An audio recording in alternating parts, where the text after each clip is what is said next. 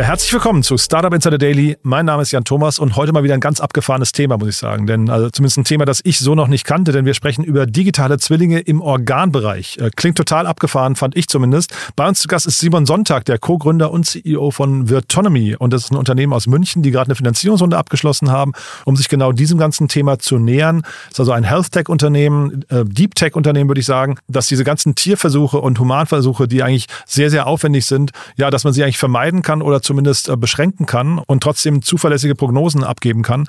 Wie gesagt, ein spannendes Thema, das Einzug halten könnte in die ganze Medizinwelt. Deswegen freut euch jetzt auf ein spannendes Gespräch mit Simon Sonntag, dem Co-Gründer und CEO von Virtonomy. Startup Insider Daily. Interview.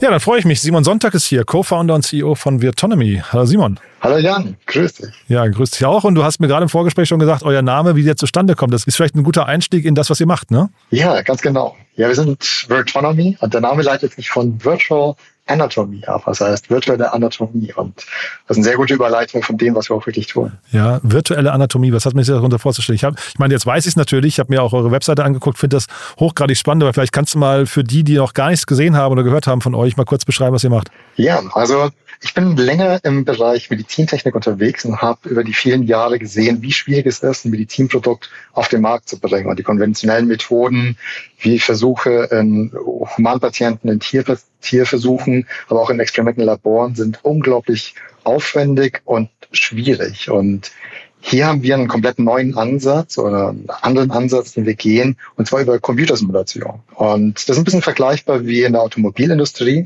wo Crashtests immer mehr im Computer durchgeführt werden, damit das Auto nicht mehr gegen die Wand gefahren werden muss, irgendwas getestet, nochmal gegen die Wand, was natürlich sehr zeitaufwendig ist und sehr viel kostet. Und genau so einen Weg gehen wir dann im Medizinbereich, wo wir dann das Medizinprodukt im Computer testen auf Sicherheit und Effektivität und hier sogenannte ja, virtuelle Anatomien, virtuelle Patienten verwenden, um das Ganze dann auch zu evaluieren. Mhm. Das heißt, hier haben wir eine ja. ja, ja, bitte. Ja. Hier haben wir eine große Datenbank aufgebaut mit, mit Patientenmodellen, mit Patientendaten, an denen das Ganze dann überprüft werden kann. Mhm. Ihr sprecht ja auch von digitalen Zwillingen. Ne? Jetzt ähm, frage ich ja. mich bei sowas natürlich, wie, du, du hast jetzt gerade auch, finde ich, ganz cool diese Analogie zur, zur Automobilindustrie und den Crashtests dort gebracht, aber wie, wie zuverlässig sind halt quasi diese, diese 3D- oder virtuellen äh, Aussagen dann? Ja, also virtuelle Patienten oder digitale Zwillinge von Menschen sind natürlich nochmal eine größere Herausforderung, als das im Automobilbereich ist. Und das ist auch, wieso dieser Bereich ein bisschen länger gebraucht hat, um auch dort dorthin zu kommen und ähm, das dann auch zu, sich zu etablieren gerade auch auf regulatorischer Seite, weil natürlich hier die Akzeptanz geschaffen werden muss, damit das Ganze auch richtig validiert werden kann und das Ganze dann auch so akkurat ist, um die Aussagen zu treffen, die dann auch für die Vorhersage im Patienten dann notwendig ist. Und das ist genau der Ansatz, den wir auch verfolgen. Wir haben unser komplettes Framework, unsere Simulationstechnologie, unsere Software so entwickelt, damit das wirklich spezifisch auf den biomechanischen Prozessen dann auch abgebildet werden kann, um diese komplexen ja, physikalischen Vorgänge, die da im Körper auch stattfinden, dann richtig abbilden zu können. Mhm. In der Automobilindustrie ist mir relativ klar, wer die Zielgruppe ist, ne? bei diesen virtuellen Crash-Test-Simulationen. Äh, wie ist das bei euch? Ja, ähnlich. Also Automobilindustrie wäre natürlich die Industrie, die die Autos herstellen. Und bei uns ist es ähnlich. Das ist die Industrie, die Medizinprodukte herstellen. Das heißt, die Hersteller von den ja, Stents, Herzklappen, Herzunterstützungssystemen, aber dann auch später in klinischen Anwendungen, wo das Ganze etabliert werden kann. Das heißt dann auch wirklich vor einer Anwendung an einem Patienten, wo man dann virtuell testen kann, wie sich dort dann auch das verhält. Das ist auch was, für uns eher der Zukunft, wo wir hingehen wollen. Das heißt aber heute seid ihr quasi noch in der Studienumgebung, verstehe ich richtig? Ne? Das, Ganz genau. Richtig. Ja, und aber später wollt ihr dann quasi auch den Markt erweitern für euch oder die, die Wertschöpfungskette erweitern und in den Anwendungsbereich reingehen? Richtig, Aha. genau. Was, was muss bis dahin passieren? Das ist ja nochmal, glaube ich, also so äh, kannst du ja vielleicht mal selbst differenzieren, aber für mich klingt das nochmal nach einem Riesenschritt, oder? Ja, also vor allem auf regulatorischer Seite, weil man natürlich dann als Medizinprodukt gilt, weil man dann auch wirklich Vorhersagen trifft, die einen einzelnen speziellen Patienten dann auch ja, Entscheidungen tragen kann in die Auswirkungen dann von dem Produkt. Daher ist es natürlich auf regulatorischer Ebene noch mal ein bisschen anders. Das heißt, hier muss dann auch gezeigt werden, dass man so akkurat ist und die Entscheidungshilfe an den Patienten dann auch richtig durchführen kann. Mhm. Allerdings ist das kein, kein Hexenwerk, das heißt, es ist ein Prozess, den man durchführen muss, dann auch wirklich mit äh, Validierung von dem Ganzen, das heißt dann auch das Ganze als ja, sogenannte Software as a Medical Device dann auch durchzuführen. Und dann kann das Ganze wirklich auch in der klinischen Anwendung integriert werden. Mhm. Also viele in, in dem, sagen wir, in solchen Bereichen, in solchen, im ganzen medizinischen Kosmos begrüßen ja sogar die Regulatorik, auch wenn sie, äh, glaube ich, so ein bisschen als notwendiges Übel begriffen wird. Ne? Also es irgendwie klingt sehr aufwendig, aber zeitgleich sagt jeder, naja, bevor man hinterher irgendwie äh, verantwortlich ist für, ich weiß nicht, Menschenleben oder für, für Fehleingriffe und so weiter, will man ja eigentlich, dass da auch jemand hinguckt vorher. Ne? So ein bisschen Ganz TÜV genau, eigentlich, ne? Ja. ja, richtig. Ja, TÜV ist tatsächlich einer der benannten Stellen, die auch Medizinprodukte prüfen. Also das ja. ist ja tatsächlich ist es nicht nur ist TÜV nicht nur im Automobilbereich, sondern auch im medizinischen Bereich unterwegs und absolut notwendig. Und das ist auch die Zulassungsbehörden oder FDA gibt es auch noch gar nicht so lange, das sind 70er Jahren. Und vorher wurde es wirklich eher so wilder Westen, Produkte wurden implantiert und haben natürlich dann auch viele Probleme dann geführt.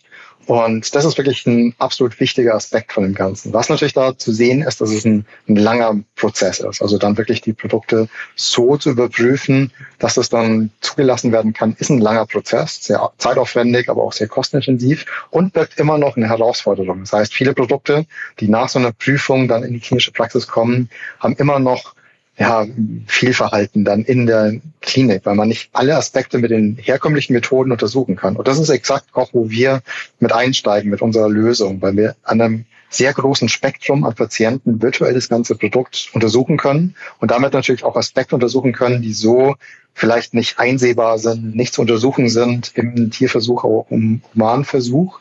Und damit zum Beispiel auch die Diversität an Patienten mit abzubilden, weil in klinischen Studien gibt es immer noch das Problem, dass bestimmte Gruppen wie weibliche Patienten, aber auch ja, jüngere Patienten oder Patienten mit bestimmten ethischen Hintergrund oder ähm, Erkrankungen nicht untersucht werden können, weil dann das Patient Recruitment und so weiter schwierig ist, zu aufwendig ist.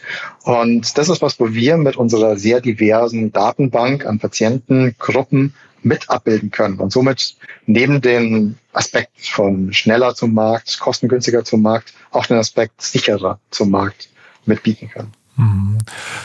Die, ähm, du hast ja gerade gesagt, die Regulatorik ähm, und du hast den TÜV erwähnt. TÜV, wenn ich es richtig in Erinnerung habe, Technischer Überwachungsverein, glaube ich, ne, ursprünglich. Also das ja. heißt, das ist ja eigentlich eine sehr deutsche ähm, Einrichtung, klingt zumindest so. Ähm, müsst ihr Regulatorik für jedes Land, in dem ihr aktiv seid, dann eben quasi ähm, separat irgendwie durchlaufen oder gibt es da irgendwelche, ich weiß nicht, weltweiten Standards, die jetzt dann auch von jedem Land aus einmal quasi absolviert werden oder äh, genehmigt werden und dann funktionieren sie weltweit?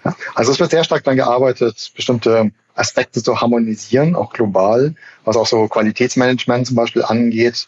Das war ein bisschen diverser in verschiedenen Ländern oder zumindest äh, Bereichen, dann, wo sich das hier sehr stark mehr harmonisiert hat über das Ganze. Trotzdem muss man noch für die verschiedenen Bereiche zulassen. Also in Europa ist hier die European Commission dafür zuständig, wo dann unter anderem TÜV als eine der benannten Stellen auch das Ganze dann überprüfen kann. Das heißt, wenn man in Deutschland das Produkt zugelassen hat, kann man es auch in anderen europäischen Ländern dann auf den Markt bringen. Allerdings in den US zum Beispiel ist anders. In den US ist die FDA, die Food and Drug Administration, die dort dann die Zulassung gibt. Und das heißt, dort sind auch diverse Aspekte unterschiedlich als in Europa, was so eine Medizinprodukte Überprüfung dann auch, auch angeht. Das heißt auch unsere Nutzer, unsere Nutzer von unserer Software können das Ganze dann einerseits auch für den europäischen Markt, für den US-Markt, aber auch für andere Märkte wie in Asien dann mit, mit einsetzen, weil dort ist natürlich dann auch ein, zum Beispiel ein spannender Aspekt, dass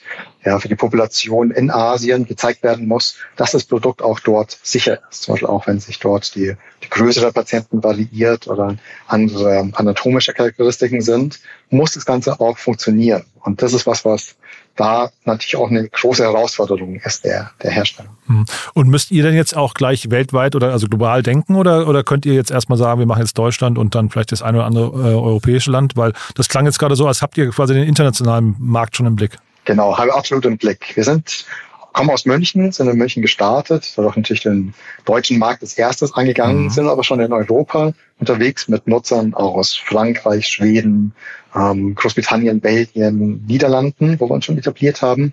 Und für uns ist US ein sehr wichtiger Markt, weil USA ist im Bereich Medizintechnik einfach der größte Markt, wo dort am meisten Produkte hergestellt werden und somit für uns ein sehr, sehr wichtiger Expansionsbereich. Äh, vielleicht machst, sagst mal kurz was zu eurem Geschäftsmodell. Wie verdient ihr Geld? Also das ist, äh, ist das hinterher quasi dann per Install oder ist das eher so ein Subscription-Modell?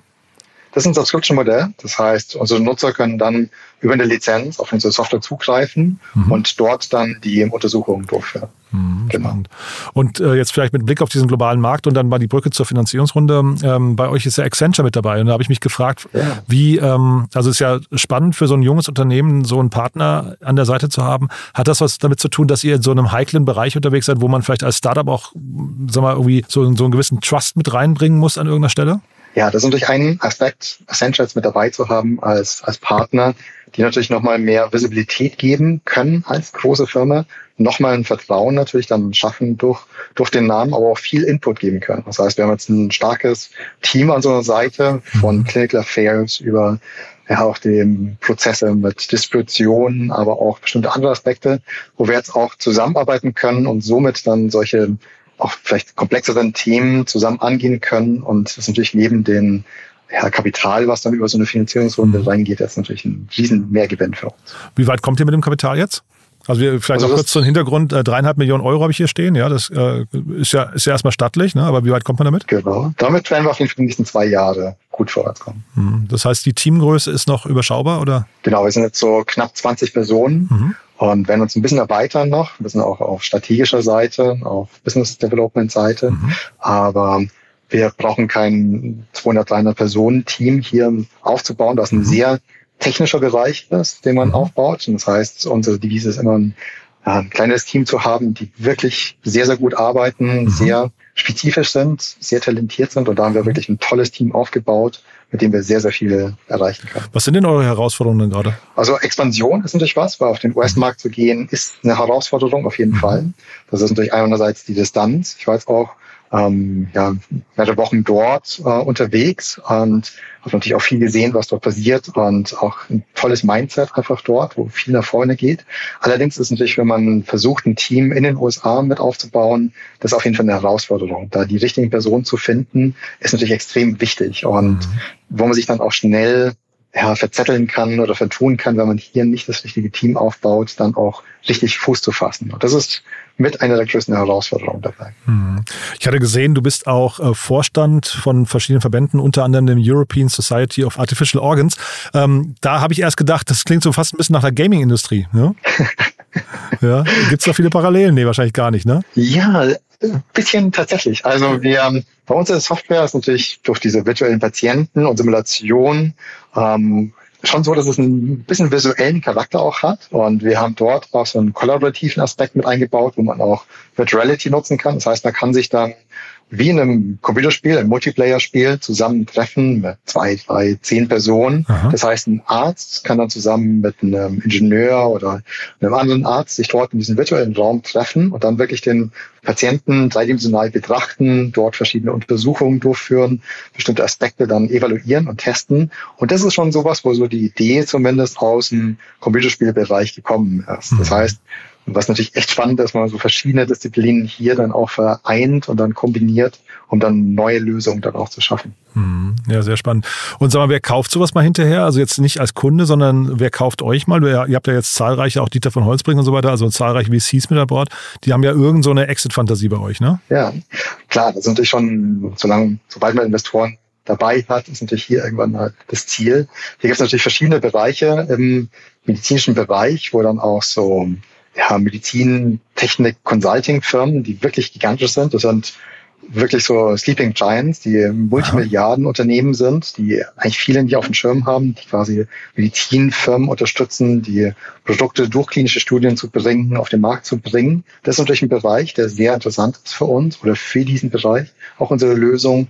Andere Aspekte sind natürlich Hersteller von Softwarelösungen im Simulationsbereich, die vielleicht aus anderen Bereichen wie Automobil kommen, wie ich vorhin erwähnt habe, die mhm. natürlich auch sehen, dass der Healthcare-Bereich ein sehr großer und interessanter Markt ist mhm. und natürlich Hersteller im Medizintechnikbereich, was auch ein potenzieller Exit-Bereich für uns sein könnte. Mhm.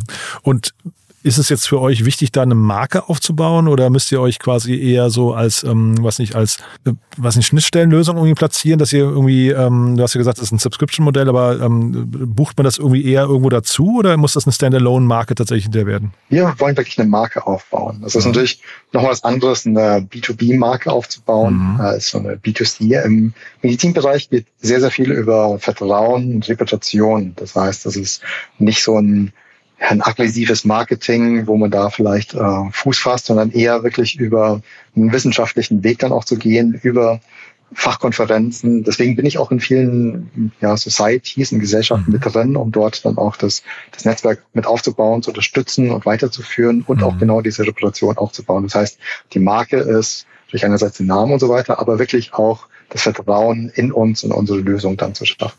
Und wenn du sagst Fachkonferenzen, ähm, wie, wie skeptisch sind äh, da so Zuschauer, die jetzt quasi hören, was ihr macht? Wenig skeptisch. Also ja. wirklich, wir kommen auf sehr, sehr positives Feedback, weil alle sehen, dass das die Zukunft ist. Alle mhm. von verschiedenen Bereichen, ob es auf regulatorischer Seite ist, Industrie, klinischer Seite, die wissen alle, das ist die Zukunft, das ist, wo der Markt hingeht. Das, mhm. Im Medizinbereich dauert natürlich alles ein bisschen, um regulatorischen Bereiche zu schaffen, die Richtlinien und die äh, Guidelines dann auch dann zu aufzubauen und dann die Wege dorthin zu gehen. Aber alle wissen, das ist die Zukunft und das ist, wo der Markt hingeht. Sehr cool. Du, da sind wir mit meinen Fragen durch, Simon. Ähm, sehr, sehr spannende Mission, finde ich. Ähm, mal wieder was, wieder ein ganz neuer Markt, den wir hier gerade erschlossen haben. Haben wir was Wichtiges vergessen aus deiner Sicht? Ja, nichts von meiner Seite. Wer darf sich denn melden bei euch? Ähm, Mitarbeiter hast du gesagt, ihr wollt so ein bisschen noch wachsen, ne? ähm, aber ähm, gibt's, gibt's, ich weiß nicht, ähm, potenzielle Kunden ist wahrscheinlich schwierig, die hier zu finden. Ne? Aber gibt es andere, andere Partner oder so, die ihr sucht? Ja, also ähm, Mitarbeiter natürlich immer gerne. Wer Interesse mhm. hat, uns zu unterstützen, gerne bei uns melden. Da sind natürlich immer dran, uns ein bisschen zu erweitern. Wie gesagt, nicht immens, aber auf jeden mhm. Fall auf sehr spezifische Seite. Partner, ob es klinische Seite ist oder auch Partner im Medizinbereich, auch immer gern bei uns melden. Sind wir immer auch interessiert an mhm. bestimmten Kooperationen oder das gemeinsam mit aufzubauen. Sehr cool, Simon. Du, dann ganz lieben Dank, dass du da warst. Ich drücke die Daumen für die nächsten Schritte und wir bleiben in Kontakt, Dankeschön. ja? Sehr gerne. Vielen cool. Dank. Bis dahin. Ciao. Ciao. Startup Insider Daily der tägliche Nachrichtenpodcast der deutschen Startup-Szene. Ja, das war also Simon Sonntag, der Co-Gründer und CEO von Virtonomy. Ich fand es echt ziemlich spannend, muss ich sagen. Ein ziemlich wegweisendes Thema. Das sind ja oft so die Themen, die man gar nicht so im Blick hat in der Digitalwelt, die dann vielleicht einen richtig großen Hebel haben könnten. Ich finde das hier auf jeden Fall ein Thema oder generell den ganzen Health Tech oder den ganzen Deep Tech Bereich im Gesundheitssegment finde ich wirklich sehr, sehr zu befürworten und äh, macht mir immer wieder großen Spaß, dort von Lösungen zu hören, die man noch nicht kannte oder die man gar nicht so auf dem Radar hatte. Ja, wenn es euch gefallen hat, wenn es euch genauso gegangen ist wie mir, dann gerne weiterempfehlen an Menschen, zum Beispiel aus dem Gesundheitsbereich Bereich. Ja, und ansonsten bleibt mir nur euch einen wunderschönen Tag zu wünschen. Und nicht vergessen, ihr könnt uns hier immer einen Gefallen tun, indem ihr diesen Podcast bewertet, entweder auf Apple Podcast oder ganz einfach bei Spotify. Das hilft uns auf jeden Fall, diesen Podcast hier bekannter zu machen. Und dann sind wir natürlich extrem motiviert, euch weiterhin so ein hohes Niveau hier jeden Tag zu kredenzen. Ja, deswegen dafür viel, viel Dank an euch und ansonsten euch erstmal einen wunderschönen Tag und ja, hoffentlich bis nachher oder ansonsten bis morgen. Ciao, ciao.